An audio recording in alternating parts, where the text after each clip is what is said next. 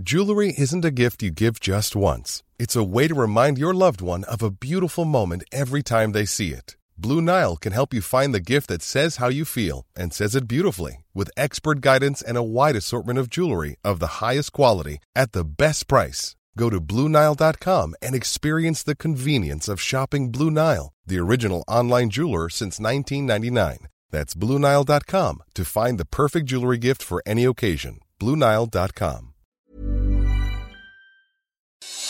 Noticias del Heraldo de México.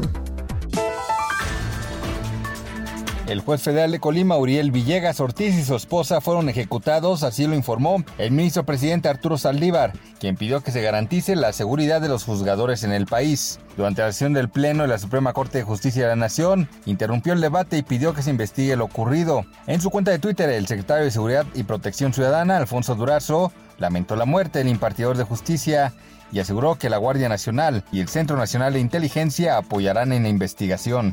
A pesar de que en un inicio de la emergencia sanitaria por COVID-19 se habían descartado las condonaciones de impuestos, ahora sí se va a echar mano de esa opción en la Ciudad de México. La jefa de gobierno informó que analizan el esquema para hacer oficial esos beneficios para personas físicas y morales.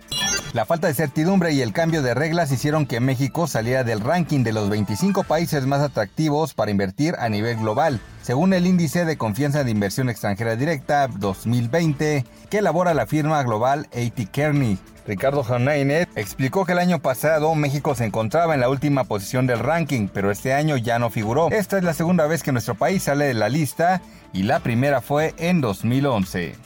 El Bayern Múnich se coronó este martes campeón de la Bundesliga alemana por octava vez consecutiva al derrotar a domicilio al Werder Bremen 0 a 1 y hacerse inalcanzable para su perseguidor más cercano, el Borussia Dortmund. El Dortmund deberá jugar este miércoles ante el Maguncia y si gana la desventaja ante el Bayern sería de 7 puntos a falta de dos jornadas para que termine el torneo.